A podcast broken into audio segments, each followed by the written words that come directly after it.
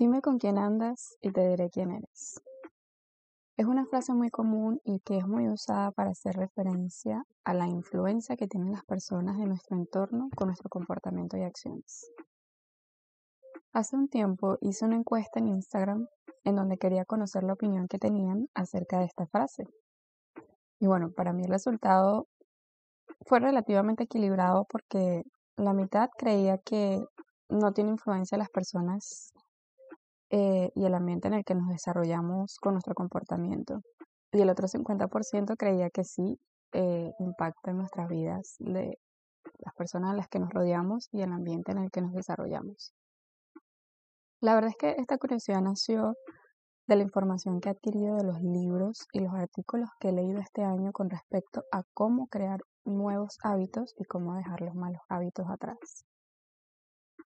Uno de los libros que leí fue el de Mañanas Milagrosas y el otro se llama Hábitos Atómicos. Y la verdad es que los dos coincidían en más o menos lo mismo, en que para lograr con éxito agregar o retirar ciertos hábitos de nuestra rutina, es muy importante el ambiente en el que nos desarrollamos porque sí influye y mucho. Incluso para tener mayor éxito, lo ideal es desarrollarse y rodearse con personas que estén dentro de la misma sintonía que tú. No sé si ya lo he comentado en otros episodios, pero yo soy muy consumidora de podcasts y programas donde le hacen entrevistas a personas famosas o personas que ya han alcanzado un nivel de éxito deseado, porque de ahí uno puede sacar muchas reflexiones. Yo siempre lo he visto de esa manera. Y en varias entrevistas he podido encontrar la similitud en que los amigos, la familia, etcétera, se influyen y mucho para bien o para mal en nuestras vidas. Yo me encuentro en el punto medio, la verdad, porque yo me he rodeado o me, he podido tener relación, amistad, eh, he compartido con personas de muchos, de, distintos tipos y con distintos tipos de vida y de creencias y de, de maneras de vivir. Y pues yo considero que si uno las tiene claras, no necesariamente vas a tomar las mismas malas acciones o decisiones que toman las personas de las que te rodeas pero sí es completamente nuestra responsabilidad elegir las personas de las que nos rodeamos y nos dejamos influenciar. Y la misma responsabilidad de sacar de nuestras vidas a aquellas personas que nos suman. Es complicado para muchos y la respuesta es que sí, porque hay muchas personas que no saben estar solas y prefieren quedarse en donde están por miedo a la soledad. Bueno, ese es otro tema extenso que tal vez en otro episodio hable de eso, pero es una realidad. Es una decisión muy personal si tú decides transitar por ese mismo camino y yo tengo muchos ejemplos de eso. Por eso lo, lo digo y lo afirmo. Un ejemplo muy común, si tú eres una persona que quiere hacer ejercicio todos los días y mejorar su dieta y tener un estilo de vida más sano, pero estás rodeado de personas que menosprecian tu esfuerzo y solo están pendientes de que llegue el viernes para salir a rumbear todo el fin de semana y comenzar la semana con resaca, va a ser muy difícil que quieras ir al gimnasio en vez de estar disfrutando del momento. O si tu meta es dejar de fumar, pero todos tus amigos fuman, va a ser muy difícil no verte tentado o tentada a no volver a fumar un poco. O por el contrario, si eres una persona que las tiene claras, puede tomar la determinación de alejarse un poco y continuar con sus planes sin necesidad de que las acciones de los demás te afecten. Sin embargo, yo considero que sí es importante tratar de relacionarnos con personas que siempre saquen lo mejor de nosotros, donde haya un crecimiento y donde podamos mejorar y ser nuestra mejor versión sin juicio ni menosprecio. Lo mismo sucede con los lugares que frecuentamos. No es lo mismo ir a disfrutar un día al aire libre con tu familia o con tus amigos o contigo mismo, puede ser solo también, ir a un almacén y caminar a ver ropa, por ejemplo. Realmente no, no hay la misma vibra en, estos dos lugares. Hay lugares que pueden ser inspiradores, pero también pueden ser tóxicos.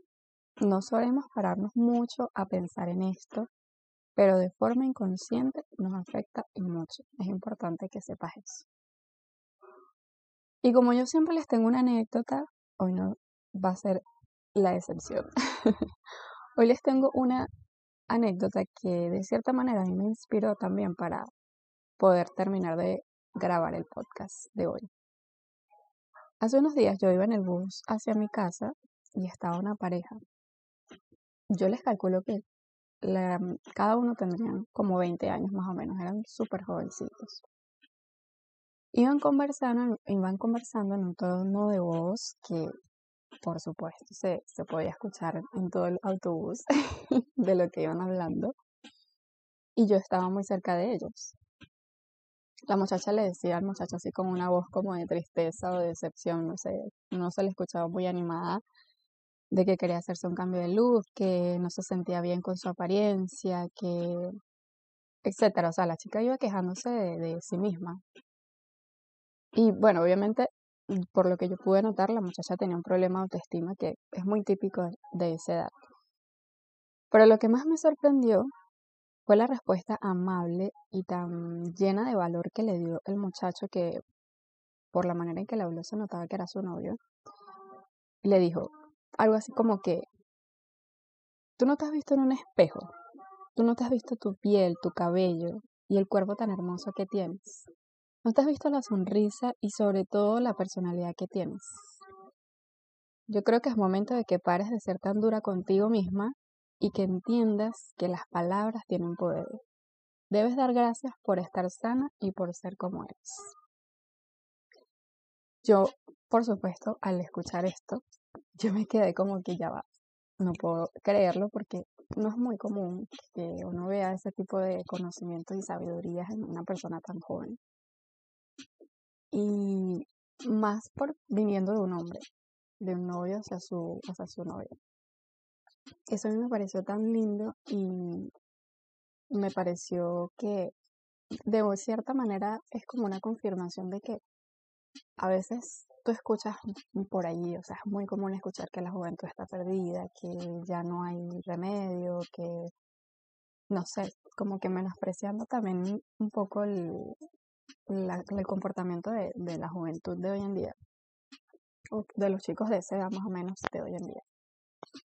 Y para mí fue una confirmación de que no todo está perdido y de que todavía hay personas que siguen aportando valor, que siguen llenándose de sabiduría. Muchos nacen ya con esta sabiduría, pero a mí me encantó eso y, y yo estoy segura que eso pudo haber impactado de una forma positiva a esa muchacha.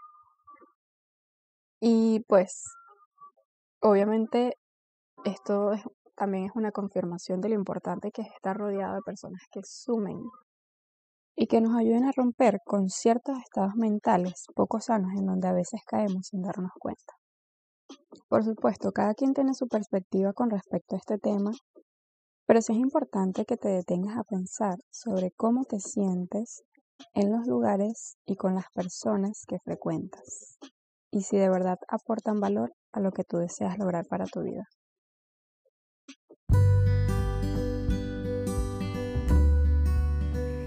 Muchas gracias por escucharme y compartir estos minutos conmigo. Te espero en un próximo encuentro.